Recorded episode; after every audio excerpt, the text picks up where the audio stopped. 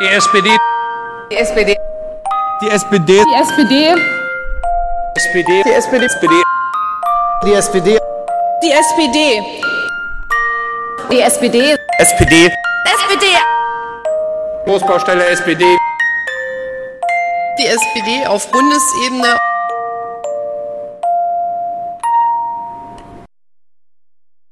Hallo und herzlich willkommen zu dieser 20. Folge des Sozipods. Jetzt ist es soweit, die zweite Null äh, ist jetzt erreicht worden. Ähm, und äh, diese Folge kommt äh, jetzt schon diese Woche, weil ihr abgestimmt habt, also sozusagen einige von äh, euch oder manche von euch, und zwar sozusagen digital, metaphorisch mit den Füßen. Ich habe ja nämlich bei Twitter angekündigt, wenn ich bis äh, diesen Samstag ähm, den äh, 30.06. Äh, um 23.59 Uhr 300 und äh, also die 300er Marke überschreite, dann gibt es gleich die nächste Folge in der nächsten Woche.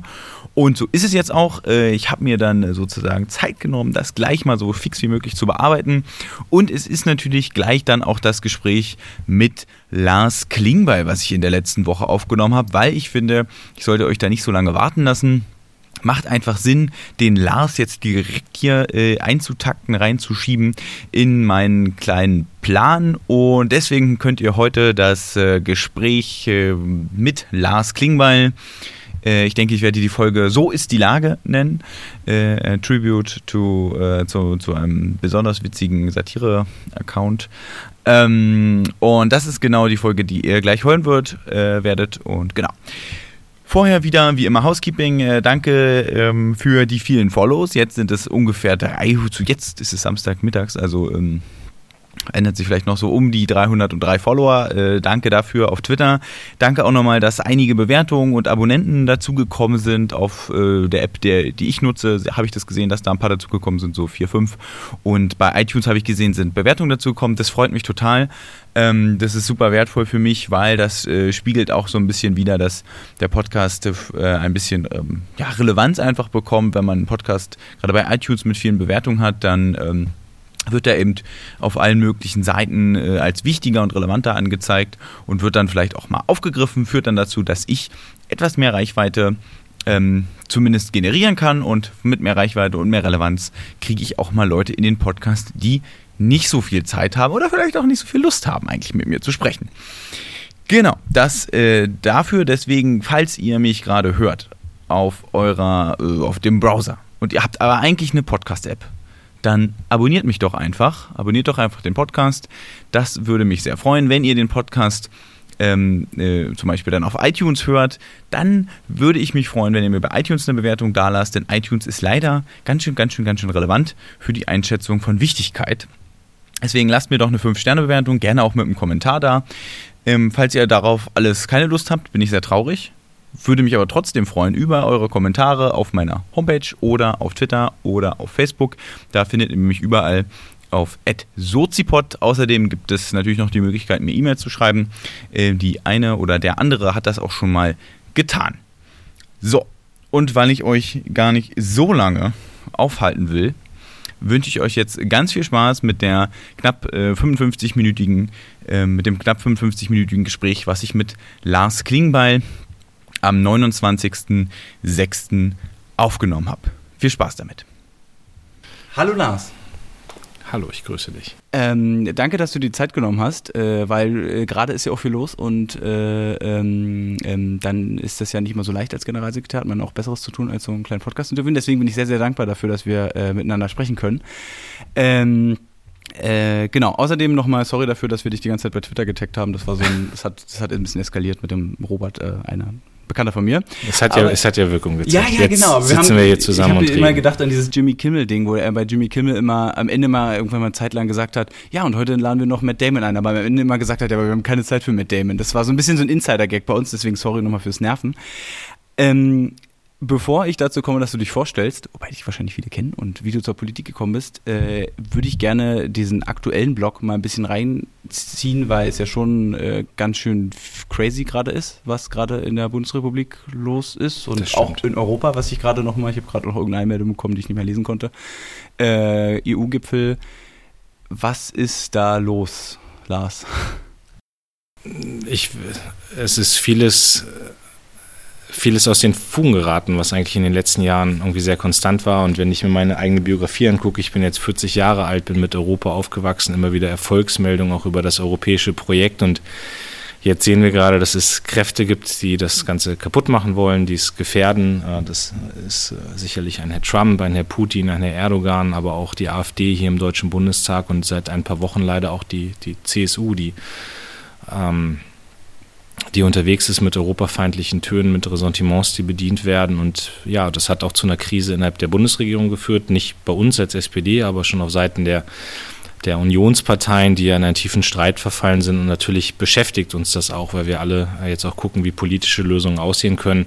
Und das sind schon sehr turbulente Tage, in denen wir uns hier gerade treffen und miteinander reden. Was ich, also was mich immer total fasziniert und ich glaube auch ein paar Leute, die mir ab und zu schreiben, mit denen ich so interagiere beim Sozipod, die haben, für die ist es ja, also ich meine, ich arbeite ja auch im Bundestag, deswegen ist es nochmal was anderes, so ein bisschen Gefühl dafür, aber für, du bist ja wirklich ganz nah dran, auch am Koalitionspartner und am, was da läuft. Ist es für dich noch möglich zu verstehen, was die da machen. Also von die CSU, bei der CDU ist es auch manchmal schwierig, aber gerade die CSU ist, ist ja schon irgendwie ein bisschen ich habe nicht das Gefühl, dass sie einen Plan haben, wo sie hinwollen. Nee, da ist ganz viel Emotionalität dabei. So. Und ich, klar, man ist eng dran, man versteht aber auch nicht alles. Äh, ich kann sagen, man ist jeden Tag dankbar, dass man Sozialdemokrat ist, wenn man viel mit der CSU zu tun hat. Also das, ja, da merkt man schon, dass wir ganz anders ticken und dass wir einen ganz anderen Blick auch auf viele politische Prozesse haben und nicht so selbstherrlich sind und so selbstverliebt, muss man auch sagen, wie viele, mhm. gerade ältere Männer in der CSU. Ähm, aber das sind schon Zeiten, die ich auch für schwer berechenbar halte, weil ich glaube, da ist ganz viel Emotionalität drin, da ist ganz viel Frust drin, der sich auch über Jahre aufgestaut hat zwischen CDU und CSU. Ich glaube, es geht auch ganz viel um die Person Angela Merkel. Aber ich halte das für völlig verantwortungslos. Also in einer Phase, wo die Welt um uns herum verrückt spielt, jetzt irgendwie so eine Befindlichkeitssachen durchzuziehen und zu meinen, man müsste jetzt irgendwie die Bundeskanzlerin ähm, da auch, auch irgendwie ähm, müsste Ultimaten setzen und so, das ist schon alles verrückt. Ähm, was also was mich jetzt, äh, was jetzt ja gerade läuft, äh, ist ja dieser Europagipfel, wo äh, Angela Merkel versucht, irgendwie noch da verschiedene Bündnisse irgendwie zu schmieden, um irgendwie so einen gesichtswahrenden Kompromiss offensichtlich hinzubekommen. Ähm, ich meine, die, die Haltung der SPD wurde ein bisschen kritisiert, dass wir relativ leise waren. Ich hatte aber eigentlich gar nicht gefühlt, dass wir leise waren. Wir waren einfach relativ klar. Und in Zeiten von Social Media Trump kommt das halt nicht so rüber, dass wenn man einfach sagt, ja Leute, wir wollen eine europäische Lösung, äh, aber schön, dass ihr euch streitet.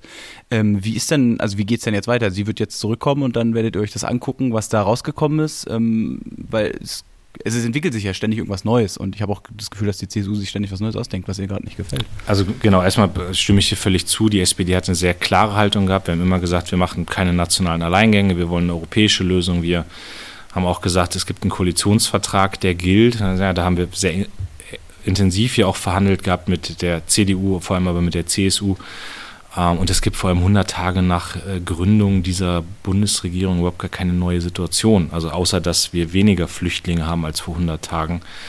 Und ähm, das ist, äh, ist schon was, wo man sich echt fragen muss, was für ein brandgefährliches Spiel die, äh, die CSU da gerade betreibt. Und ähm, es wird jetzt so weitergehen, dass Merkel ja heute dann aus Brüssel zurückkommt. Sie hat jetzt auch also eine ganze Reihe von Verhandlungsergebnissen. Das werden wir bewerten. Ich, in der ersten Bewertung muss man sagen, da sind jetzt ein paar Sachen rausgekommen, die, ähm, die auch in der Tat in einer europäischen Linie liegen. Also, dass es jetzt europäische Vereinbarungen gibt, ist ja auch schon mal ein Wert an sich. Das zeigt, dass es gut war, dass wir auch darauf gedrängt haben, dass man in Europa zusammenkommt.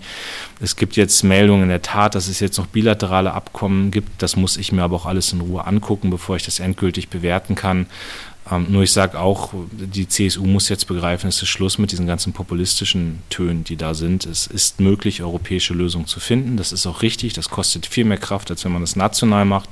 Und trotzdem ist das der richtige Weg. Ne? Und die SPD hat in den letzten Wochen eine Haltung, das ist, äh, Europa muss geeint sein. Und das ist für mich als jemand, der mit 40 Jahren irgendwie ja immer noch jung ist in der Politik. Und, Bei uns auf jeden Fall. Ähm, und vor allem, der mit Europa aufgewachsen ist, ist das einfach der wichtigste Wert. Ja? Also, dass, dass Europa zusammenhält und dass wir auch alles dafür tun, damit Europa zusammenhält und Europa sich nicht spaltet in dieser Krise.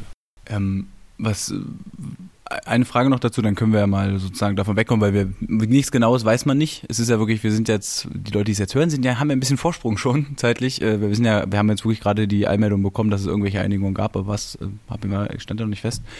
Ähm, Gibt es denn, also ich meine, die europäische äh, Einigung ist ja eine Sache, aber ähm, das ist auch, ich finde es auch zentral und wichtig, aber wenn man sich anguckt, wer in Europa regiert, in, Or- mit Orban, mit jetzt auch Kurz, also ich meine, was da gerade mit dem ORF und so weiter los ist, ist auch schon echt ähm, heikel und schwierig und kaum nachvollziehbar und natürlich mit Italien.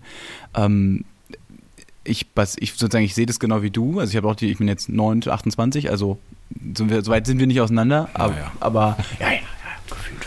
Aber äh, so vom, vom Gefühl her pro-europäisch war das immer so ein, es war aus meiner Sicht ist sozusagen Europäer immer, äh, ist Europa immer besser geworden. Wird immer freier, immer liberaler, es war immer klar, es wird mehr geeint, es wird mehr zusammengearbeitet. Und jetzt haben wir so diesen, diesen Backlash, wo auf einmal ist es so, okay, da regiert halt, also die FPÖ ist definitiv eine faschistische Partei, da kann man ja mehr sagen, was man will.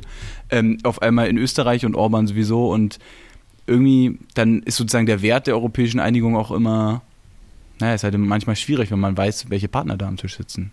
Und da, wie ist da, also wie würdest du das Klar, du, du musst jede, also du musst jede europäische Einigung muss man auch äh, sich angucken und muss bewerten, findet man die politisch falsch oder richtig. Aber trotzdem ist für mich völlig klar, dass eine CSU-Forderung, einen nationalen Alleingang zu machen und also äh, auch nach gegen, entgegen meiner Rechtsauffassung Flüchtlinge an den Grenzen zurückzuweisen, dass das nicht richtig ist. So, und deswegen ist es richtig, dass wir europäisch reden und das befreit uns aber nicht davon, jeden Vorschlag, der aus Europa kommt, nochmal anzugucken und zu bewerten. Ist der richtig oder, oder nicht? Und das, was generell, glaube ich, auch einfach echt allen, denen Europa wichtig ist, zu denken geben muss, ist, dass die Zeit jetzt gekommen ist, für dieses Projekt zu kämpfen. Und jetzt mal unabhängig von der aktuellen Situation, ist es einfach so, dass dass ich glaube, wir haben alle viel zu lange das als ganz selbstverständlich hingenommen, dass es mit Europa immer so weitergeht. Also es gibt ja irgendwie Frieden und es gibt Europa und alles bleibt gut und wir gehen irgendwie vernünftig miteinander um. Und jetzt hast du auf einmal diese AfD im Bundestag sitzen, die einfach ähm, die Werte in Frage stellt, die irgendwie gesetzt waren in diesem Land und die unter Druck geraten. Also du musst auf einmal wieder begründen, warum du für Meinungsfreiheit, warum du für Pressefreiheit bist. Du musst begründen, warum es richtig ist, dass alle Menschen gleich behandelt werden, dass man respektvoll miteinander umgeht, dass wir eine politische Kultur in diesem Land haben, wo man klar, wo man unterschiedlich argumentiert, aber wo man nicht, wo man sich auch nicht belügt und solche Dinge. Und das sind auf einmal Sachen, die, die sind nicht mehr selbstverständlich. Und da muss man für kämpfen. Und das ist, glaube ich, auch der Auftrag für eine Generation wie, jetzt sage ich doch, wie deine, aber auch wie meine, äh, dass man sagt, Leute, es geht die nächsten Jahre richtig um was. Und es geht nicht um die Frage 10 Euro Praxisgebühr, ja oder nein, da kann man vielleicht auch stundenlang drüber diskutieren, aber es geht gerade um die Frage, ob wir die Grundwerte dieses Landes verteidigen und die Grundwerte Europas verteidigen. Und ich finde, das ist ein Kampf, in den sich ganz, ganz viele einbringen sollten. Und da gibt es keine Position mehr, die heißt, wir bleiben auf dem Sofa sitzen und gucken zu, was hier passiert. Hm. Ähm, nur ist die Frage, äh, äh, wie kann man das mobilisieren, dass die Leute da kommen? Weil ich habe ich hab jetzt ein Beispiel, ich habe äh, tierisch darüber aufgeregt, was da beim ORF passiert, äh, äh, durch diese, diese, ähm, ja, diesen Maulkorb, den die eigentlich austeilen wollen. Und das ist natürlich parteipolitisch irgendwie begründet. Und dann sehe ich halt, die Diskussionen darunter sind, naja, das ist jetzt nur, das ist ja nur der eine Schritt, der ist ja noch nicht schlimm und der, der nächste Schritt ist dann auch wieder nicht schlimm und so weiter. Ich habe so ein bisschen das Gefühl, dass ich zum ersten Mal nachvollziehen kann, wie man sozusagen, jetzt ein bisschen sehr fatalistisch vielleicht, aber wie in den 20er Jahren es so nach und nach immer schlimmer würde. Und alle immer gesagt haben, ja gut, jetzt ist schon schlimm, aber ist jetzt ja noch nicht so schlimm. Und dann kam der nächste Schritt und so weiter. Ähm, wie, wie, wie glaubst du, da muss die SPD dem begegnen? Weil es ist ja schon, ich habe ein bisschen das Gefühl, uns bläst ziemlich der Wind ins Gesicht, also der, der aktuellen gesellschaftlichen Stimmung, wenn man so will. Ich, es geht ganz klar über Haltung. Also wir müssen in sehr grundsätzlichen Fragen in der Politik Haltung entwickeln und Haltung einnehmen und Haltung dann noch durchhalten. Das ist, also ich habe auch genug Berater, die hier durch Berlin laufen und die sagen, ja, Europa lieber nicht so stark machen, weil es gibt ja auch viel Kritik an Europa und so. Und das ist mir völlig egal. Europa ist für mich eine, wenn nicht sogar das zentrale Projekt, das wir haben. Ne? Olaf Scholz hat neulich mal gesagt, dass das wichtigste nationale Interesse ist Europa. Also und das muss die Haltung sein, die die SPD einnimmt. Und dann klar kann man immer drüber reden, was im Detail und da fallen mir auch Sachen ein, dass Europa demokratischer werden muss und dass das soziale Europa und das natürlich eine Meinung von Orban und Kurz nicht meine Meinung ist und da muss man in Europa für Mehrheiten kämpfen. Und trotzdem muss eine ganz klare Haltung eingenommen werden. Sozialdemokratinnen und Sozialdemokraten dürfen nie Ressentiments gegen Europa schüren. Das hat es leider auch schon gegeben in den letzten Jahren, dass man dann auch sich auf Kosten derer da in Brüssel irgendwie mhm. versucht hat, politisch zu profilieren. Ähm, das ist so, ich glaube, also mein Eindruck ist schon, es gibt auch eine, eine, sehr große junge Generation, die eine politische Heimat sucht, gerade bei einer Partei, die sich klar für Europa ausspricht. Die FDP ist das nicht, die CDU ist das nicht, CSU ist es nicht, die Linkspartei ist es auch nicht mehr. Ja, so, und da, da gibt es auch gibt es auch ein, eine Sehnsucht nach einem Ort, der ganz klar für Europa sich positioniert. Und ich, ich wünsche mir, dass das die SPD ist. So, das, und das ist das, worauf ich dränge als Generalsekretär und wo ich dann auch froh bin, dass Andrea Nahles, dass Olaf Scholz das auch so sehen und wir das jetzt einfach gemeinsam auch voranbringen müssen. Und ähm, das sind ja manchmal so Kleinigkeiten, also dass wir hier auf dem Willy Brandt aus die Europafahne gehisst haben, ja, das war eine spontane Idee und hat total viel positiven Zuspruch gebracht. Also es hat mich auch gefreut, dass das einfach wahrgenommen wurde, dass viele gesagt haben, klares Statement. Und das muss jetzt aber auch politisch einfach dann Genau, das wäre noch eine Anschlussfrage gewesen, weil das natürlich, äh, ich fand das auch großartig, deswegen nochmal äh, große Creds raus äh, euch, weil es waren, das ist so die kleine Sachen, die es aber ausmachen, dass jemand das Gefühl hat, okay, wir können Zeichen setzen. Das ist ja wirklich, es ist ja wirklich wichtig. Also es ist ja nicht, ist ja nicht nichts, sondern dass jemand daran denkt. Das fand ich auch wirklich schön. Ähm, die Frage ist halt, das ist natürlich, äh, das eine ist sozusagen, was man, wofür man steht und was man kommuniziert, das andere ist halt, was man macht. Ne? Ich sehe schon, dass der Koalitionsvertrag theoretisch dafür eine, sozusagen eine Grundlage ist, da Schritte voranzugehen. Ich bin jetzt, jetzt auch, muss mich lügen, war kein Befürworter der großen Koalition, aber es ist jetzt so. Ähm, und äh, ähm, äh, dass da schon Schritte gegangen werden müssen, aber es muss ja auch gegen die CSU durchgesetzt werden. Das ist ja wieder das Problem. Wir haben zwar jetzt den, die relevanten Ministerien, wenn man so will, Außen und äh, Finanzen vor allen Dingen, ähm, aber die CSU wuselt ja immer noch damit rum. Also wenn Söder sagt, Multilateralismus ist beendet, dann denke ich mir so, ja, okay, dann äh, was ist jetzt los? Also ja, also dann, dann geht's äh dann muss er aber draufhauen. Also geht ja nicht anders so. Und ich meine, solche Sätze gehen nicht von Söder. Ich glaube, das hat er hat er auch begriffen. Ich meine, da hat es auch Gegenwind sogar aus der CSU gegeben. Das ist schon bemerkenswert. Einer seiner Parteikollegen will ja europäischer Kommissionspräsident werden, habe ich gehört. Genau. Ähm, so, aber es ist, also wir haben eine klare Linie verhandelt in den Koalitionsverhandlungen. Die SPD hat eine klare Haltung. So, jetzt würde ich sogar der CDU nicht absprechen, dass sie auch pro-europäisch ist. Das mhm. ist, ja. Ähm, und deswegen gibt es dann eine Mehrheit. Jetzt muss man über die konkreten Projekte sicherlich immer ringen. Ja, europäischer Investitionshaushalt, die Frage, bringen wir Digitalisierung, Bekämpfung Jugendarbeitslosigkeit, kriegen wir eine Demokratisierung auch des Parlaments hin. Das sind ja alles Punkte, die sind natürlich im Detail, müssen die besprochen werden, aber die Grundlinie stimmt. Und das ist jetzt schon auch meine Erwartung, die ich jetzt als Generalsekretär habe und ich auch immer wieder öffentlich sagen würde, das muss die Koalition sein, die Europa stärkt. So, und wenn die CSU meint, sie will das nicht, dann kann man sie nur daran erinnern, was sie mit unterschrieben haben und was sie mit verhandelt haben. Und wenn Herr Seehofer gepennt hat bei den Koalitionsverhandlungen, ist das sein Problem und nicht unseres. Hat er auch zwei, das ist natürlich blöd. Ausgelaugt. Das stimmt. ähm, okay, ähm, wir warten ab der Dinge, die da noch folgen. Wir werden bestimmt auch nochmal auf die eine oder andere Sache gleich nochmal zurückkommen. Ähm, aber, äh, also normalerweise stelle ich mir Podcast ein und frage, woher ich Leute kenne, weil viele kenne ich natürlich. Aber wir kennen uns gar nicht. Mhm. Aber wir sind bei Facebook befreundet und zwar schon ganz schön lang weil ich, keine Ahnung, durch, keine Ahnung was, okay. weiß ich nicht, also Privatdings, Privataccount. Aber sonst, I don't know. Ich glaube, wir haben uns sonst noch nie irgendwo gesehen, auch noch nie kennengelernt. Ähm, aber die Leute draußen kennen die wahrscheinlich. Aber damit ich nichts Falsches sage, okay. ja, ähm, Lars Klingbeil, wer bist du eigentlich? 40 Jahre alt, Niedersachse. Ich bin seit 8. Dezember SPD-Generalsekretär, schon ein bisschen länger, knapp acht Jahre SPD-Bundestagsabgeordneter und ähm, eigentlich ein sehr optimistischer und zuversichtlicher Mensch. Ähm, das ist jetzt die Kurzvariante. Ja, das ist äh, wirklich kurz. Äh, ähm, aber deswegen frage ich ja nach, weil du kommst aus Niedersachsen. Äh, auch vom, ich würde mal als Berliner, als geborener Berliner, würde ich sagen, plattes Land. Aber ist ja, ich komme aus, komm aus Munster. Also Munster in der Lüneburger Heide ist den meisten bekannt, die irgendwie was mit der Bundeswehr zu tun haben, weil es der größte Heeresstandort ist und ähm, äh, vielen Älteren als Munster Lager bekannt ist. Also wirklich sagen, großer Militärstandort, viele Kasernen. Ich glaube immer noch um die 7.000, 8.000 Soldatinnen und Soldaten, die da stationiert sind, große NATO-Truppenübungsplätze. Bin in Soltau geboren. Heidepark Soltau ist ein Begriff. Den kenne ich. Aber dann nach drei Tagen gewechselt aus dem Heidekreisklinikum in Soltau nach Munster und lebe da auch immer noch. Das ist immer noch meine Heimat, fühle mich da auch sehr wohl. Und ähm, ja, das ist, das ist äh, einfach für mich auch ein ganz wichtiger Bezugspunkt, dass ich mich auch ganz viel damit auseinandersetze, wie geht es wohl Menschen, die ähm, die im ländlichen Raum leben. So, das ist eine Perspektive, die man immer sehr schnell vergisst und die meine Arbeit aber auch prägt und und ich glaube, am bekanntesten ist mittlerweile auch dank vieler Aktivitäten bei Twitter eigentlich das Panzermuseum aus Munster. Ja, das habe ich auch schon gehört. Äh, Deutsches äh, Panzermuseum. Ist, äh, ja, ich, ich, ich kenne auch Leute, die beim Bund waren und auch da sozusagen da stationiert waren. Ich selber war nie beim Bund, aber ähm, so ist es. Ähm, ich bin übrigens schuld daran, dass es Deutsches Panzermuseum heißt. Ich habe jahrelang Musik gemacht und wir hatten mit meiner Band immer die, äh, die, die, die Website panzermuseum.de, weil wir dachten, da gehen viele Menschen drauf und lernen unsere Band kennen.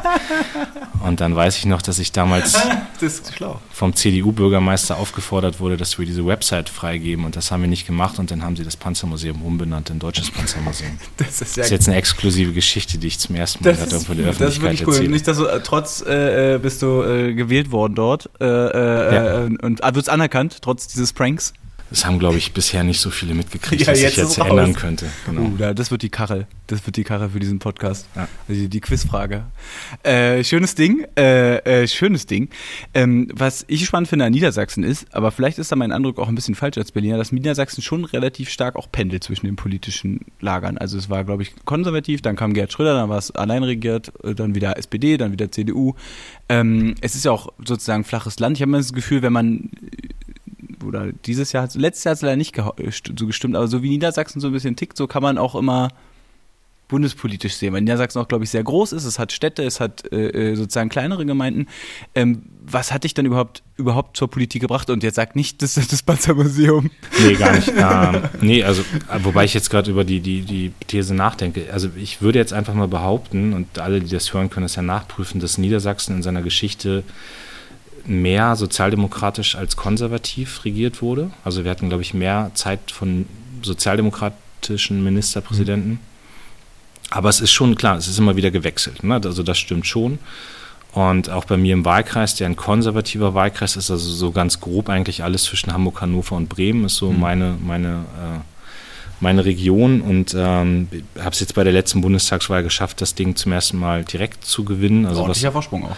ja, also war auch, war auch toll. Ähm, wenn das Bundesergebnis nicht gewesen wäre, wäre die Party noch besser gewesen den Abend. Aber das war, also das war gut und ähm, mich hat zur Politik gebracht, ähm, nicht mein Elternhaus. Also meine Eltern sind mittlerweile auch in der SPD, aber die sind nach mir, also ich habe die geworben quasi für die SPD. Aber ich hatte so, ich, äh, ich hatte drei Ereignisse, drei Erlebnisse, die mich dazu gebracht haben. Ich war Schülersprecher. Ähm, und wir haben eigentlich Partys organisiert. So, das war die Aufgabe eines Schülersprechers damals am Gymnasium in Munster. Und wir sind aber immer in die Diskothek im Nachbardorf gefahren und hatten dann, dann gab es schwere Verkehrsunfälle. Also es gab leider eine Jahrgangs, äh, also über uns im Jahrgang, die, tödlicher Unfall. Eine ist im, im Rollstuhl gelandet, dann war querschnittsgelähmt, auch durch einen Verkehrsunfall, ähm, weil man einfach ja, sich vielleicht irgendwann noch ins Auto gesetzt hat bei jemandem, der Alkohol getrunken hatte, weil man sonst nicht mehr zurückkam, also Mobilität. Und wir haben dann als Schülervertretung angefangen, ähm, uns um Discobus zu kümmern. Also sehr konkret vor Ort sich eingesetzt. Das hat funktioniert. Der ist über zehn Jahre gefahren. Das war ein Erfolg für uns als junge Leute, dass wir was erreicht haben. Und, und das hat damals mit den politischen Parteien funktioniert. So, die waren am Ende auch diejenigen, die uns geholfen haben. Und das hat mir schon sehr früh gezeigt, wenn du dich engagierst, wenn du Verantwortung übernimmst, was durchsetzen willst, dann kann das auch gelingen. Ähm, zweites war, ähm, zweit, also zweiter Punkt war in der Nähe von Munster gab es so ein ehemaliges Schullandheim, was von NPD-Funktionären, Jürgen Rieger war damals ein ganz bekannter Ja. NPD-Funktionär. Der hat das Ding gekauft damals und hat da, da hat jede Woche eine große äh, Kundgebung, Feiern, Seminare von irgendwelchen Nazis stattgefunden und wir sind da mal hingefahren und haben dagegen demonstriert. So und also auch sozusagen Antifa-Arbeit hat bei mir ganz viel stattgefunden, auch äh, damals. Und das, wir hatten dann auch wieder einen Erfolg und nach zwei Jahren wurde das Ding zugemacht. Also wir haben wieder gesehen, wir engagieren uns, wir bringen uns ein und es hat eine Konsequenz, eine positive. Und das dritte war dann, war eine Bildungsreform in Niedersachsen, die äh, von der damaligen Landesregierung durchgeführt wurden. Und da haben wir als Schüler, also ich als Schülersprecher drei Tage Unterricht lahmgelegt. Wir haben dann auch ähm, selbst Unterricht organisiert, Musikprojekte, also all sowas uns mit dem Thema Bildungspolitik auseinandergesetzt. Und am Ende hatten wir eine Podiumsdiskussion und da waren die ganzen Landtagsabgeordneten und da hat der SPD-Landtagsabgeordnete zu mir gesagt, ist ja super, was ihr hier macht, aber nicht nur dagegen sein, sondern bring dich auch ein und sag mal, wofür du bist. Und, und äh, hat mich dann noch eingeladen, ihn mal ein bisschen im Landtag zu begleiten. Das war auch interessant und ich habe dann nach längerem Überlegen mich damals auch entschieden, äh, als Parteiloser noch auf der SPD-Liste für den Stadtrat zu kandidieren. Also ich wollte nicht, Mhm. wollte am Anfang gar nicht in eine Partei eintreten, weil ich immer dachte, das ist, äh, gibt es dann also keine Debatten und alle müssen das machen, was Kommt vorne gesagt wird und so. und Ja, so. und mittlerweile wünsche ich mir, dass es so wäre manchmal. Aber, ähm, nee, und dann habe ich als Parteiloser kandidiert, mir haben ein paar Stimmen gefehlt und bin dann aber noch am Wahlamt in die SPD eingetreten, weil ich alle kennengelernt habe, weil das auch meine Partei war, weil ich einfach gemerkt habe, so ich fühle mich da wohl und will damit gestalten und ja, und seitdem bin ich dabei, Ende 96. Äh, 96 war sozusagen ja dann die, äh, ja, ich sag mal, die, der Anfang vom Ende von Helmut Kohl, Hm. wenn man so will. Da war ja sozusagen die Stimmung äh, ähm, dann äh, sozusagen am Kochen ihm gegenüber.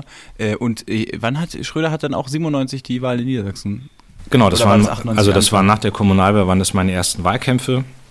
Das war der Landtagswahlkampf in Niedersachsen, der war ja, äh, also gewählt wurde Anfang 98. Okay, und dann hat ja, Schröder okay. ja dieses fulminante Ergebnis Ja, gehabt. ja, ja. Dann ist am Wahlamt ja noch geklärt worden, noch von Oskar Lafontaine, der da diese Schnapsgläser von den Journalisten verteilt hat, dass jetzt Gerhard Schröder Kanzlerkandidat wird und Genau, und dann die, die Bundestagswahl mit der Ablösung von Helmut Kohl. Das waren quasi nach dieser Kommunalwahl Ende 96 meine ersten beiden Wahlen. Und das hat mich auch ziemlich geprägt, weil ich damals eine sehr selbstbewusste, stolze, auch total lebendige und so sehr, sehr fortschrittliche SPD erlebt habe. Und das hat einfach total viel Spaß gemacht, auch dann irgendwie in diese Wahlkämpfe zu gehen. Und ich meine, dass der Kohl weg war und dass es dann irgendwie diesen Umbruch mit Rot-Grün gab, das war, war auch einfach toll. So. Äh, ein anderer Lars, den ich auch schon mal im Podcast hatte, der ist hier Landtagsabgeordneter, also Abgeordnetenhausmitglied, ähm, äh, der hat auch, äh, geht auch immer, das ist auch seine politische, der ist auch, glaube ich, 97 eingetreten oder so, auch wegen Helmut Kohl. Und bei dem, der kommt hier aus Charlottenburg-Wilmersdorf, haben die so eine, so eine Urwahl gemacht in der Schule, wen würdet ihr wählen, wenn ihr wählen dürftet. Und da haben über 60 Prozent SPD gewählt ähm, und so, also das ist schon krass, das habe ich Ja. auch nie, wieder, also in, selbst in meiner Zeit nicht, ähm, nicht erlebt. Was ich mich frage, du hast gesagt, deine Eltern waren nicht in der Partei. Meine Eltern sind auch in der Partei, aber nur, weil ich mal, äh, kandidieren wollte für das Kommunalparlament. Naja. Ähm, ähm, ähm, was war denn, also sozusagen, äh, ist, die haben sich parteipolitisch nicht so engagiert, weil sie war nicht so, sozusagen, du bist der Erste, der das macht. Was hat dich dann dann, also was war denn dann dein Weg zur SPD? Du sagst die Bildungspolitik, aber gab es auch was anderes, was dich politisiert hat? Warum ich frage ist, genau der Wahlamt 98 ist, glaube ich, der Grund, warum ich in der SPD bin. Glaube ich. Erzähle ich jedem jetzt immer Podcast, weil ich glaube, dass ich diesen, ich war zwar erst acht oder neun, aber ich habe diesen, dieses Gefühl mitbekommen. Die sind die Modernen, das ist die SPD, das ist der Schröder, die machen was Neues, die wollen weg vom Bräsigen, die sind fr- fresh und modern und gut und der andere, der Helmut Kohl, den konnte einfach keiner leiden.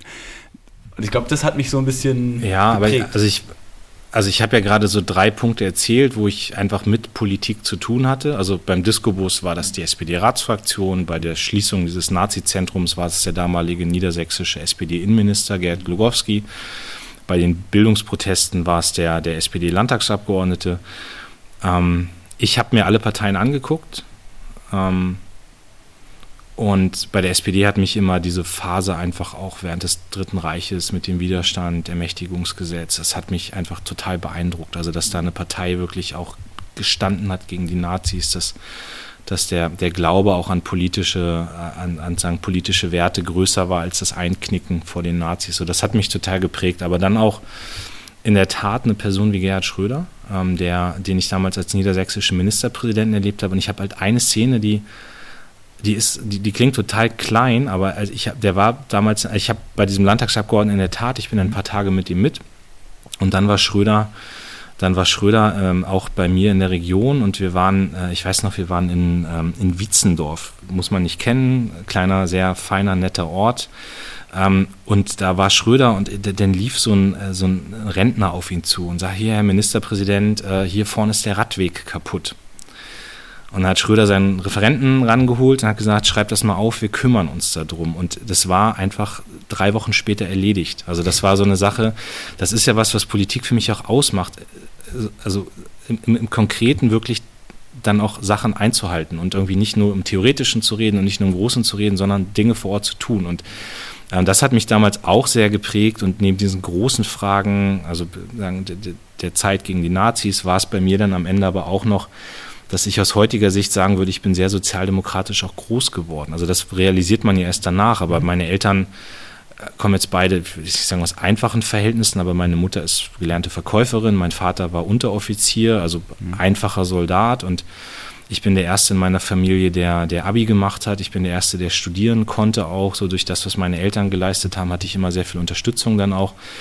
Und ja, so dieses Aufstieg durch Bildung und so, das hat mich schon geprägt. Ne? Ich meine, ich hatte auch meine Kumpels in der Schule, die alle irgendwie aus so einer Schicht kamen. Eltern sind reich, alle haben studiert, hast Zugänge überall, die du haben willst und so. Das war bei mir halt nicht der Fall. So, da musste ich mir manche Sachen auch erkämpfen und erarbeiten und das verbinde ich halt auch mit Sozialdemokratie. Und ich glaube, das ist dann alles zusammengekommen und ich hatte jetzt nicht dieses eine Erlebnis, wo ich sage, das hat mich zur SPD gebracht, aber so das Gesamtding war es dann, dass ich sehr viele tolle Menschen kennengelernt habe in der SPD, dass mir die Programmatik einfach von allen Parteien am besten gefallen hat und vor allem, dass es meine Grundwerte auch waren, die ich wiedergefunden habe in dieser Partei.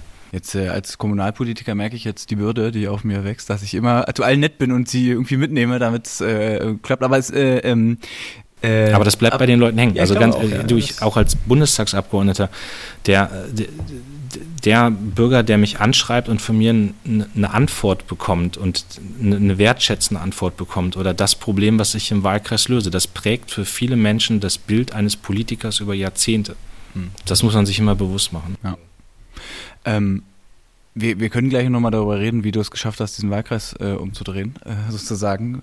Ähm, und auch was dein Konkurrent jetzt macht. Äh, ist, er, ist, er noch, ist er noch Chef vom DFB? Ich weiß nicht. Das kann sich ja minütlich ja, ändern. Ich weiß genau. nicht, was passiert, wenn dieser Podcast ausgestrahlt wird. Das können wir, das können wir gleich antizipieren, mal gucken. Ähm, äh, du hast dann sozusagen, du hast dann in der Partei, du hast dann Abi gemacht, du hast dann studiert. Äh, was hast du studiert und wo? Warst, bist du auch in der Region? Genau, also ich habe 98 Abi gemacht, ich bin dann nach Hannover gegangen, habe Zivildienst geleistet in der Bahnhofsmission in Hannover am Hauptbahnhof, also viel drogenabhängige Obdachlose betreut, Menschen mit Behinderungen, ähm, ähm, die einfach Hilfe am Bahnhof brauchten, habe dann Sozialwissenschaften studiert ähm, in Hannover und war eine Zeit lang noch in New York, in Washington Und äh, wie ging es da weiter? Dann, Dann war ich eine Zeit lang ja, Jugendbildungsreferent in Nordrhein-Westfalen und bin dann nach Berlin und wollte eigentlich an der Stiftung Wissenschaft und Politik hier in Berlin meine Doktorarbeit schreiben. Ah. Und zeitgleich mit der Zusage meines Stipendiums für die Promotion, am wirklich am selben Tag, also ich kriegte mittags den Brief mit einer Zusage für ein Stipendium.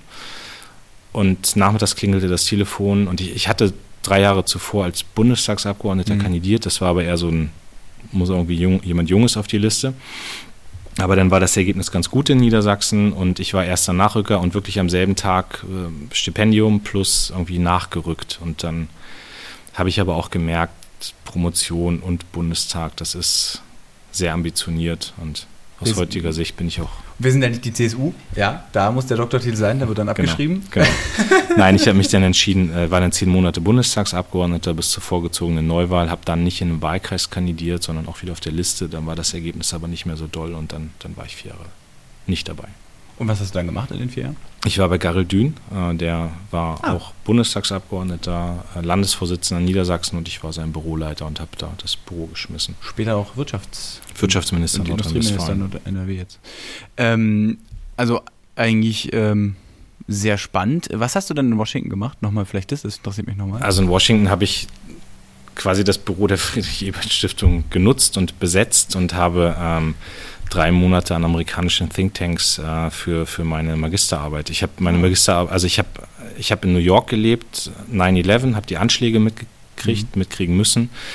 Ähm, und das hat mich einfach total politisch geprägt. Ja, so, und habe dann angefangen, ganz viel zu amerikanischer Sicherheitspolitik an der Uni auch zu arbeiten und habe dann meine Magisterarbeit über den Vergleich der US- Außensicherheitspolitik zwischen George W. Bush und Bill Clinton äh, geschrieben, also Vergleich, mhm. was hat sich verändert und war dafür drei Monate in Washington und habe an unterschiedlichen Thinktanks dazu geforscht und gearbeitet für die Magisterarbeit. Spannend. Mhm. Ähm, wirklich spannend. Äh, zumal, wenn man sich jetzt die Entwicklung anguckt, das ist auch nochmal interessanter, was sozusagen die Folge war und so weiter. Ich glaube, die Brüche zwischen Obama und ja. äh, Trump sind größer als die zwischen ja. Bush und Aber bei Trump und Trump ist es auch immer ein großer Bruch, weil wenn er heute sagt und morgen ist auch immer ganz unterschiedlich. Da weiß man auch nie, was da passiert.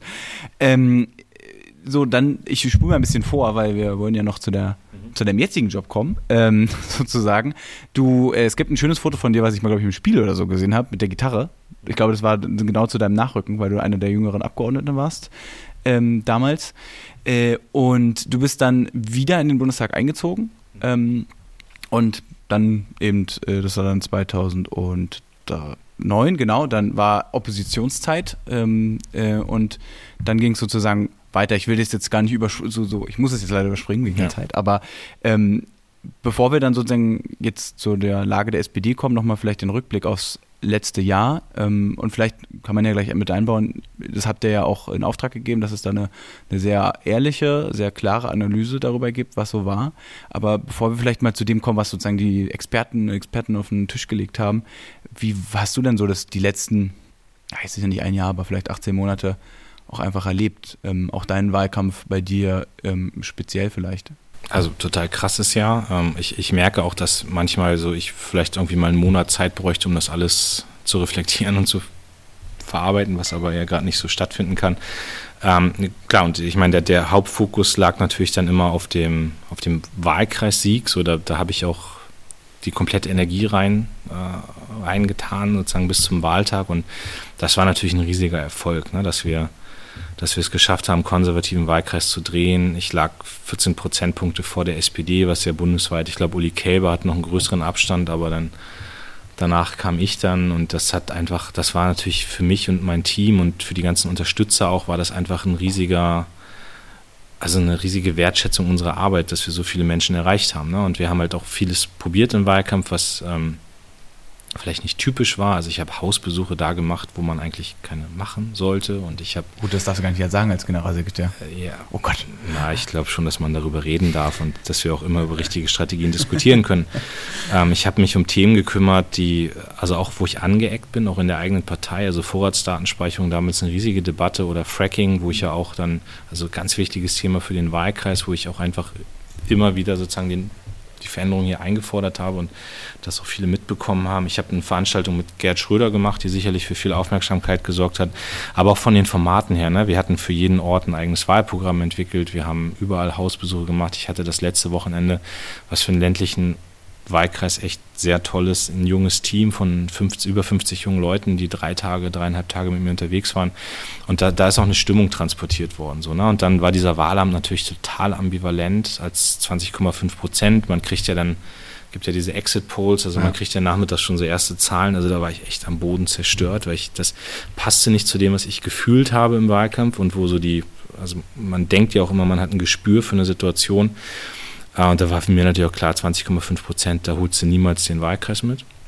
Das drehte sich dann abends und dann bin natürlich auch wahnsinnig gefeiert, nächsten Tag nach Berlin und dann, hier war eine komplett andere Stimmung dann als im Wahlkreis. Und das ist auch verständlich, klar, du hast Kollegen, die sind nicht mehr dabei, du hast Mitarbeiterinnen und Mitarbeiter, die nicht mehr dabei sein können und dann überhaupt diese Bundes, also das dritte Mal in Folge eine Klatsche für die SPD und das war für mich auch so der Punkt, wo ich gesagt habe, nee, also irgendwie muss es jetzt mal anders werden. Und ich habe jetzt keine Lust wieder zu hören, dass es anders wird und dann wird es doch nicht anders. Und habe dann auch, ja, also auch deutlich gemacht, ich will Verantwortung übernehmen in, in der Partei und will jetzt auch mit den Kurs bestimmen.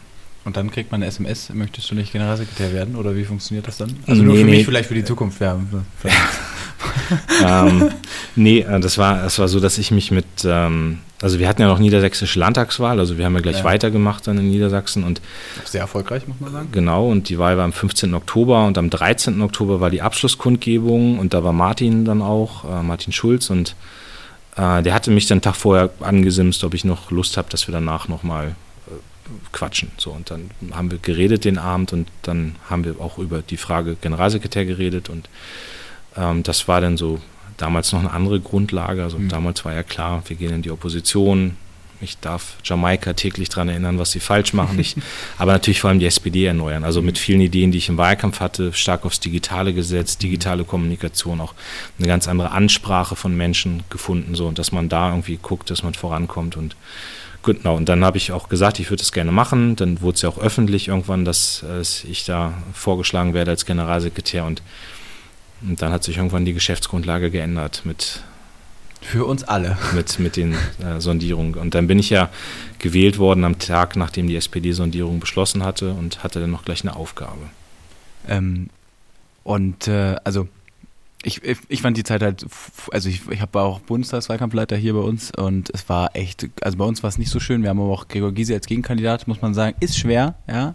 Wo ich nicht so leiden kann. Aber er ist also wird sehr positiv wahrgenommen und ist halt auch ein AfD-Wahlkreis. Also bei dem Abgeordnetenwahl, die hatten wir ein Jahr vorher, habe ich ähm, da der berühmte Lars, äh, der andere Lars, der hat auch 8, 9 Prozent mehr als die SPD. Die SPD hat aber 13 Prozent verloren und äh, liegt irgendwie so bei 18 oder so. Und ähm, wir wussten da schon, dass die, dass die SPD wohl nur noch knapp drittstärkste wird und ich glaube, wir haben es auch nur noch ganz knapp gehalten. Und dann kommt halt, also AfD liegt vor, Linke liegt vor. Es ist schon echt, ähm, war hart und das merkt man auch an der Motivation.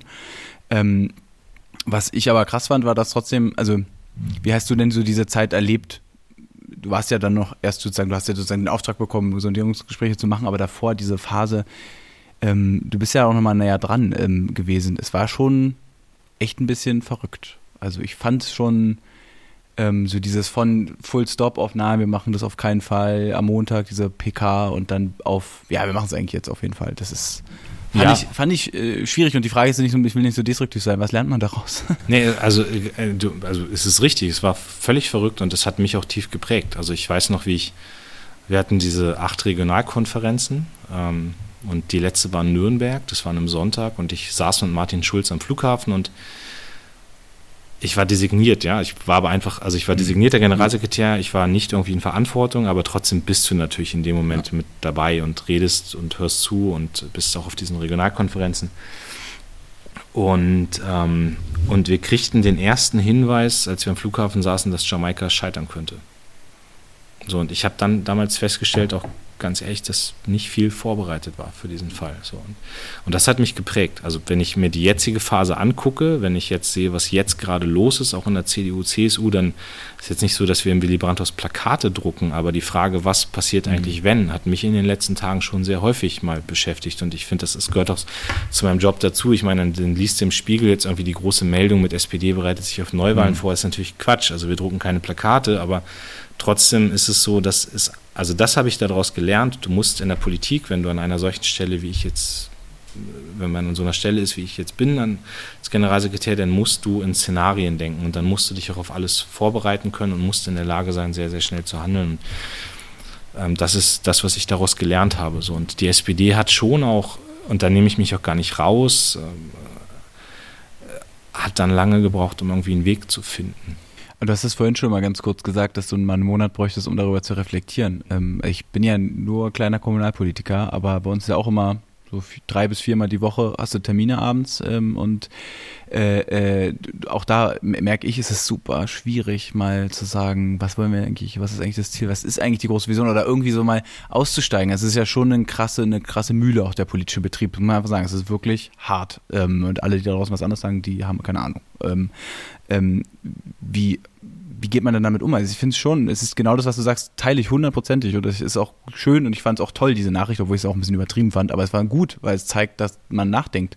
Aber es ist ja schon trotzdem immer eins von Termin zu Termin hangeln und von Problem zu Problem und ähm, wie, ja, blöde Frage, wie geht man damit um? Also du, ja, du musst dir Räume schaffen, in denen du nachdenken kannst und du brauchst ein Team um dich rum, das nachdenkt und mitdenkt und einen Kreis von Vertrauten, mit denen du alles besprechen kannst so, und wo man auch die Sensorik hat. Sehr, also das, das klappt. Also da würde ich schon sagen, also dieses in Szenarien denken und sich damit beschäftigen, was kann eigentlich morgen passieren, was ist sozusagen auch das, was ansteht und so, das, das klappt, aber natürlich waren es natürlich trotzdem sieben krasse Monate, die wir jetzt hinter uns haben. Und jetzt sozusagen, also Tagesgeschäft entsteht jetzt eigentlich erst langsam. Und also es sei denn, wir kommen Neuwahlen, dann wird die Chance auf Tages... Nein, war ein Scherz. ähm, aber das Tagesgeschäft entsteht jetzt erst langsam, wo man anfängt, sich wirklich in solchen äh, Dingen auch, auch nochmal intensiver zu beschäftigen, strategische Entwicklung zu machen. Das gehört mit dazu und da, dafür sind die Räume auch da und die Zeit muss man sich auch nehmen. Also wenn man nur von Termin zu Termin rennt und nur funktioniert, aber nicht mal über den Tag hinaus denkt, dann, dann ist man auch schlecht in der Politik. Ähm, da, da können wir äh, total gerne über Strategie reden. Äh, äh, bevor wir da also sozusagen zur Strategie kommen, wie ist denn die Lage? Und das ist ja so ein bisschen das, das, äh, dieses Papier. Erstmal nochmal wirklich zwei dicke Daumen hoch dafür, dass ihr das gemacht hat, habt und auch so öffentlich kommuniziert habt. Ich finde, das ist alles andere als selbstverständlich. Und ähm, so offen und ehrlich Dinge aufschreiben zu lassen von extern ist wirklich, das muss man einfach mal loben. Also ich glaube, wir loben viel zu wenig in der Partei, deswegen Danke. echt gut äh, ähm, ähm, und echt mutig. Ähm, was würdest du denn sagen, was ist sozusagen, vielleicht nicht nur was im Papier steht, sondern auch deine eigene Meinung, aber wie ist denn, wie steht denn, was ist denn unsere Lage gerade? Wo, wo stehen wir denn? Also vielleicht noch, noch mal ein Satz zum Papier, weil ich finde, sowas muss selbstverständlich werden. Also das ist mein Verständnis auch von moderne Organisation. So, also ganz ehrlich, Mhm. natürlich möchte ich auch als Generalsekretär irgendwann ein Papier Wo was Gutes vorlegen. Nein, was heißt, nein, ich möchte natürlich gerne auch beim nächsten Mal eine Evaluierung unseres Wahlsieges haben. So, Mhm. ja, das ist ja auch, also, also du musst in guten und in schlechten Zeiten evaluieren und musst daraus lernen, was, oder musst gucken, was du daraus lernen kannst. Und also was ist der Zustand der SPD? Wir sind in Umfragen nicht da, wo wir sein wollen. Wir sind, wir kommen aus einer Phase, die, äh, die wirklich turbulent war und wo wir auch in der Partei miteinander gerungen haben. Und für mich ist jetzt eins der großen Ziele erstmal sowas wie verlässliche Verfahren, Prozesse. Ja, also auch, es mag sehr banal klingen, aber dass eine, eine solche Wahlanalyse, die ja viele Leute auch haben vorher, dass das nicht öffentlich wird vorher. Das ist für mich ein ganz großer Wert. Das zeigt auch, dass in der Parteispitze gerade ganz viel über Frage, wie gehen wir miteinander um, wie kommunizieren wir, wie sind Vertrauensverhältnisse. Das, das ist schon ein hoher Wert. Also ähm, Es war in der Tat wirklich eine Überraschung. Also ich habe es auch nicht mitbekommen, dass ein Auftrag gegeben wurde. Das ist schon. Na, also, dass es einen Auftrag gegeben wurde, das haben wir sogar öffentlich gesagt. Okay, also das ist so direkt auch nach meiner Okay. Wahl, das war ja äh, Okay. da schon auch ein Parteivorstandsbeschluss, aber dass es, äh, dass es nicht öffentlich geworden ist, bevor es öffentlich werden sollte, das fand ich sehr schön. Und, äh, aber ist jetzt auch keine große Sache, aber ähm, ich finde, ein paar Sachen lassen sich daraus lesen, die jetzt ein Auftrag sind. Die SPD muss, muss einfach klar erkennbar sein. Also da sind wir wieder bei dem, was wir vorhin Unterhaltung beredet haben. Die SPD hat immer versucht, allen Menschen zu gefallen in den letzten Jahren und das ist, äh, das geht nicht. Also wir müssen auch mal anecken, wir müssen mal provozieren, wir müssen auch mal Leute auf die Füße treten. So, ja, das ist also natürlich nie jetzt irgendwie Nicht allen gleichzeitig. nicht allen gleichzeitig, ähm, aber wir können nicht, wir können nicht Politik für alle machen. So, ne? Also oder sozusagen äh, immer allen gefallen wollen. Und das Zweite ist, ich wünsche mir einfach, dass die SPD es jetzt auch mal schafft, so wegzukommen von dieser Binnenfixierung. Also wir haben jetzt ein halbes Jahr über uns geredet. Und das ist aber auch, damit muss Schluss sein. Ziel von SPD muss immer sein, gesellschaftliche Mehrheiten zu erreichen. Auch nicht irgendwie Parteitage zu gewinnen, sondern wir müssen Mehrheiten erreichen wollen. Und die, die Mehrheit der Wählerinnen und Wähler, das ist das Schönste eigentlich in diesem Evaluierungsbericht. Ähm, da steht irgendwo der Absatz drin, dass, die, dass das Potenzial für eine selbstbewusste, optimistische, auch mit einer klaren Haltung sich positionierende SPD da ist. Und und das, wenn wir rauskommen aus dieser Binnenfixierung, wenn wir Klarheit haben bei Themen, auch mutig werden bei Themen und wenn wir schaffen, neue Ideen zu entwickeln. Also mein Thema ist ja schon jahrelang die Digitalisierung, wo ich einfach hoffe, dass wir so eine optimistische Perspektive einnehmen, dass wir nicht irgendwie alles, was an digitaler Entwicklung da ist, irgendwie verteufeln. Klar, du musst dich kümmern um das, was da kommt, du musst dich um Datenschutz kümmern, du musst dich kümmern, dass die Menschen weiterhin Beschäftigung haben, aber das kann man auch positiv formulieren und sagen, ne, wir bringen alle durch diesen Wandel durch und eine mutige europäische Haltung einnehmen. Also das ist so das, was ich mir wünsche und ähm, wo wir jetzt auch gerade dran arbeiten. Wir haben jetzt gerade auch Verantwortliche benannt für diesen programmatischen Erneuerungsprozess. Wir werden im November hier in Berlin ein Debattencamp organisieren, also sowas wie die Republika. Das wird auch was Neues sein, äh, wo ich aber einfach hoffe, dass ganz, ganz viele Menschen Bock haben, das mitzugestalten und auch die SPD mitzugestalten. Und das Angebot ist sehr ernst gemeint und ich glaube, dass das sehr gut wird. Ich will noch eine Sache, bevor ich eine Frage stelle. Ich finde aber, es ist schon wirklich eine große Sache, dass das nicht rausgekommen ist, weil ich hatte schon das Problem, also wenn man gerade im politischen Raum, wo alles ständig auf Twitter und Co. landet, und das ist ja so eine, so eine Krankheit im politischen Raum zurzeit, man hat ja keinen Raum mehr, wo man einfach mal unter sich reden kann. Und ich will doch auch, dass ihr und das Andrea Nahles mal irgendwann mal sagen kann, ja, aber können wir das nicht so oder so machen? Und das einfach nur eine Gedankenspielerei ist. Also, aber das war ja scheinbar zumindest in den letzten Jahren nicht möglich. Deswegen finde ich es schon eine große Sache, weil das alles andere finde ich schon sehr dysfunktional, so vom Antlitz sozusagen. Eine Frage, die, mh, ich habe einen anderen Podcast aufgenommen, der ist noch nicht veröffentlicht, äh, mit Nico Schmolke, äh, das ist Journalist, der ist ausgetreten aus der SPD. Ähm, und der hat, da haben wir auch darüber geredet, sozusagen, welche, welche Entscheidung trifft dann die SPD jetzt? Also treffen wir jetzt die Entscheidung, dieses, also weil du sagst, wir dürfen nicht alle, glück- also können nicht mehr alle glücklich machen. Ähm, gehen wir in dieses Milieu oder in diese Position, muss man nicht mal mit Milieus denken. Franz Walter, der ist ja auch Genosse, der hat ja jetzt geschrieben, die SPD muss aufhören, Volkspartei zu sein, weil seine Idee ist ja, Volkspartei ist so eine Integration für alle und das klappt nicht mehr. Ähm, wo siehst du denn sozusagen Aspekte, wo du sagst, wenn wir hier, also jetzt über Europa hinaus, Aspekte, wo du sagst, okay, wenn wir hier eine klare Position haben, dann verlieren wir vielleicht ein paar Leute, die uns jetzt mögen, aber wir, wir machen ein bisschen eine Position auch für was Neues. Also ein Beispiel, was mir immer wieder einfällt, als, äh, natürlich als Berliner Sozi, ist die Energiewende. Hm. Also ich glaube, die SPD Berlin ist da sehr progressiv, natürlich, weil wir haben hier auch keine Arbeitsplätze dran. Aber es ist ja schon die Zukunft, ein sozusagen CO2-neutrales Land zu haben.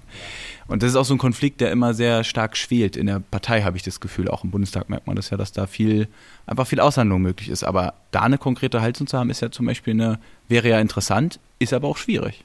Also klar, jede Haltung zu entwickeln ist schwierig, äh, also weil du sie auch klären musst in der Partei und es wird vieles auch nur über Entscheidungen gehen. So, und das müssen wir aber auch lernen, dass es mal wieder Entscheidungen braucht. Also wir sind immer in der Lage, diesen schönen Satz zu formulieren, hinter dem alle leben können. Aber wenn dann ein Bürger kommt und sagt, was heißt das denn jetzt konkret für mein Leben, dann hängen wir.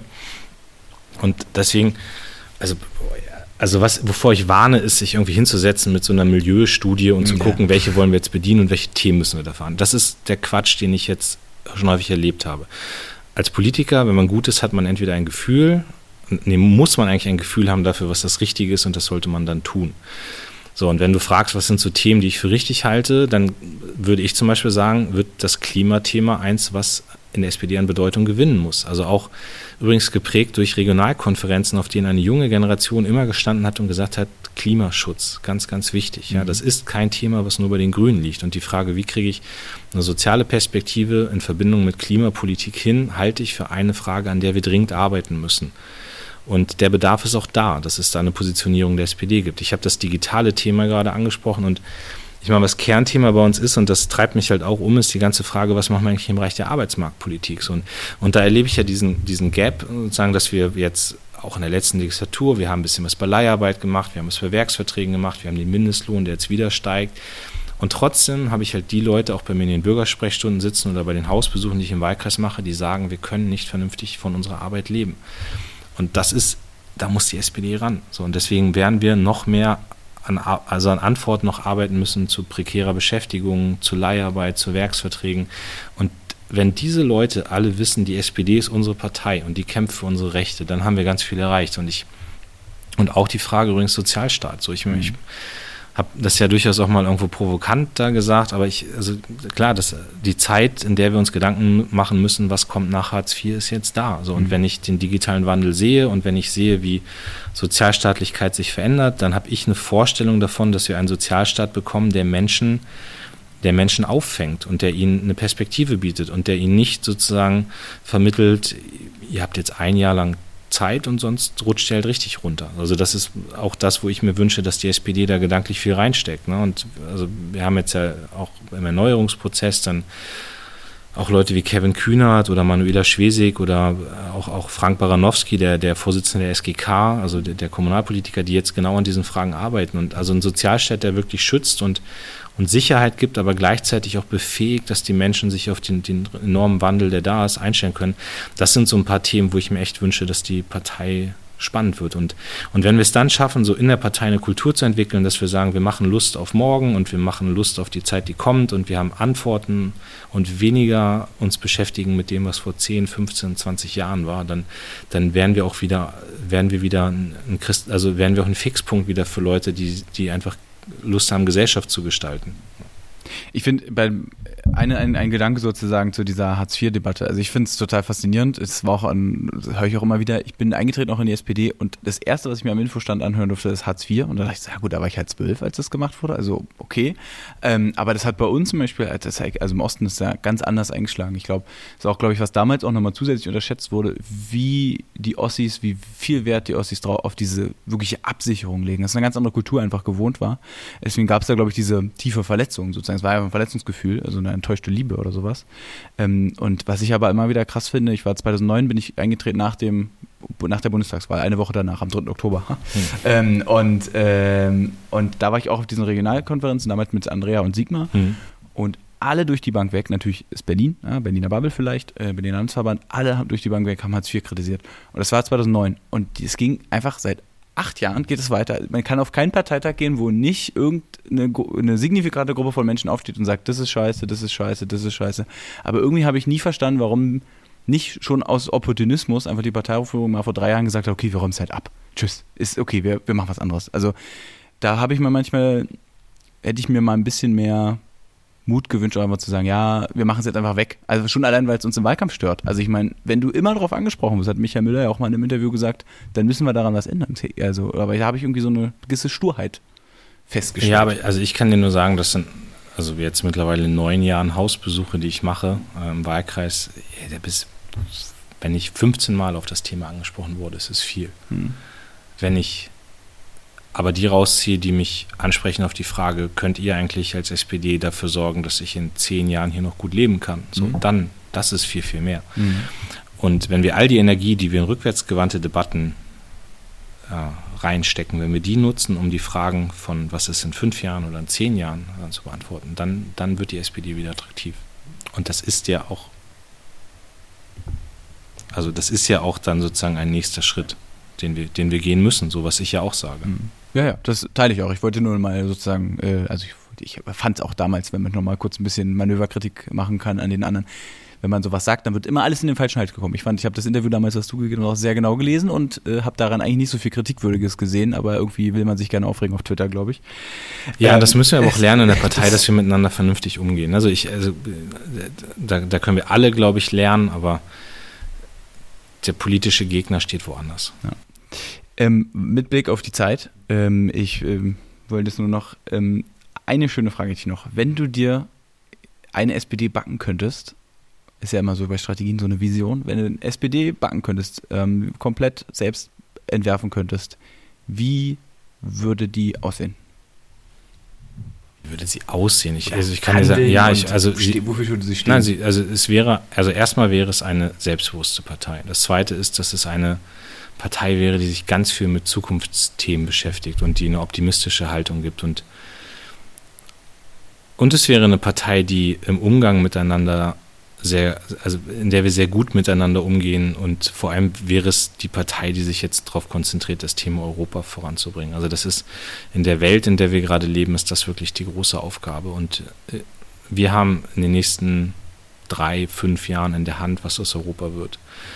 Und äh, ich habe neulich, hm, das erzähle ich noch kurz, Klaas Häufer Umlauf hat neulich mal ein Interview gegeben und hat gesagt, wir wären die dümmste Generation, wenn wir jetzt nicht für dieses Europa kämpfen. So, und, und da hat er recht. Und das ist das, was ich von meiner Partei jetzt erwarte. Und wenn wir das nochmal mit so einer optimistischen, zukunftszugewandten, selbstbewussten Haltung tun und auch nicht immer zweifeln, ob wir die größten Fehler machen oder ob alle Kritik, die an uns kommt, ob die auch stimmt und so weiter, einfach mal kämpfen. Ja, also ich meine, es ist, ich, äh, ich bin total gerne Sozialdemokrat und ich finde einfach gut, dass wir nie zufrieden sind, dass wir immer mehr wollen, dass wir immer weiter wollen, dass wir die CDU will Macht und wir wollen die Welt verbessern. Das ist so der große Unterschied zwischen uns. Ja. Und, und trotzdem müssen wir manchmal auch unsere Erfolge stärker, stärker betonen. Ähm, ich habe äh, eine Bemerkung und dann kriegst du das Schlusswort, weil traditionell äh, der Gast das Schlusswort kriegt. Traditionell beim Podcast, der ein halbes Jahr alt ist. Naja, ähm, aber es stimmt. Ich glaube, wir wollen immer die Guten sein und die anderen wollen gewinnen. Das ist auch manchmal schwierig, weil wir manchmal zu wenig gewinnen wollen und zu, äh, zu viel die Guten sein wollen. Ähm, als erstes erstmal äh, ähm, äh, danke für deine Zeit. Ich weiß, deine Zeit ist furchtbar, furchtbar rar. Deswegen danke ich dir, dass du dir die Stunde Zeit genommen hast. Wirklich, wirklich äh, ganz toll. Ähm, und meine Abschlussfrage ist, ähm, also zweierlei. Erstens, wen kennst du, wen ich mal einladen soll? Und du kennst, glaube ich, ziemlich viele Leute. Ähm, äh, wen sollte ich mit wem sollte ich mal sprechen? Und die zweite Sache ist, ähm, es sind ganz, ganz viele Leute eingetreten im letzten Jahr. Also ich weiß nicht, wie viele jetzt noch netto sozusagen sind, aber in 18 Monaten irgendwie so um die 40 bis 50.000. Ähm, ich kriege ganz viele Mails immer von Leuten, die sagen, ah, ich bin neu, ich höre deinen Podcast und das ist ganz nett, weil dann kriege ich ein bisschen Einstieg. Was würdest du diesen Leuten auf den Weg geben in ihrem Engagement ganz grundsätzlich politisch? Und an der Stelle äh, danke nochmal für die, Anwesenheit und dieses Gespräch. Sehr gerne, hat sehr, sehr viel Spaß gemacht und also wie bei jedem guten Interview und also Gespräch sind einfach total viele Sachen noch dabei, die mich wahrscheinlich noch beschäftigen werden an Fragen im Nachhinein. Unter anderem gerade die Frage, was rate ich einem Neumitglied? Ich, also ganz ehrlich, ähm, die Chance für Neumitglieder, diese Partei zu gestalten, war wahrscheinlich nie so groß wie gerade. Also weil alle gerade auch nach Veränderung suchen und ich habe schon die Wahrnehmung, dass Erneuerung bei, bei sehr, sehr vielen Menschen sehr ernst gemeint ist. Und deswegen rein in die Ortsvereine, rein in die Arbeitsgemeinschaften. Auch die Frage, ähm, könnt ihr digital diese Partei mitgestalten? Also wir werden, ähm, wir werden jetzt Themenplattformen starten nach der Sommerpause, auch für das Debattencamp. Auch da können sich viele Leute ähm, einbringen und können äh, mitreden. Ähm, und das ist das, wo ich mir auch einfach wünsche, dass zum Beispiel auf diesem Debattencamp dann viele Neumitglieder sein werden. Und was die Frage angeht, äh, wen kann man interviewen als nächstes. Ich weiß nicht, wen du hattest, aber ich hätte zwei Tipps, wenn ich das sagen darf. Das eine ist Stefanie Seiler, die gerade äh, Oberbürgermeisterin in Speyer geworden ist. Also auch sicherlich eine sehr konservative Hut. Ja, Ja, und, und äh, schöne Wahlkampagne habe ich mir angeguckt. Genau, und einen super Wahlkampf gemacht hat. Und das zweite natürlich traditionell äh, Sophie Passmann, die ich dir empfehlen würde als Interviewpartnerin. Gut, vielen Dank.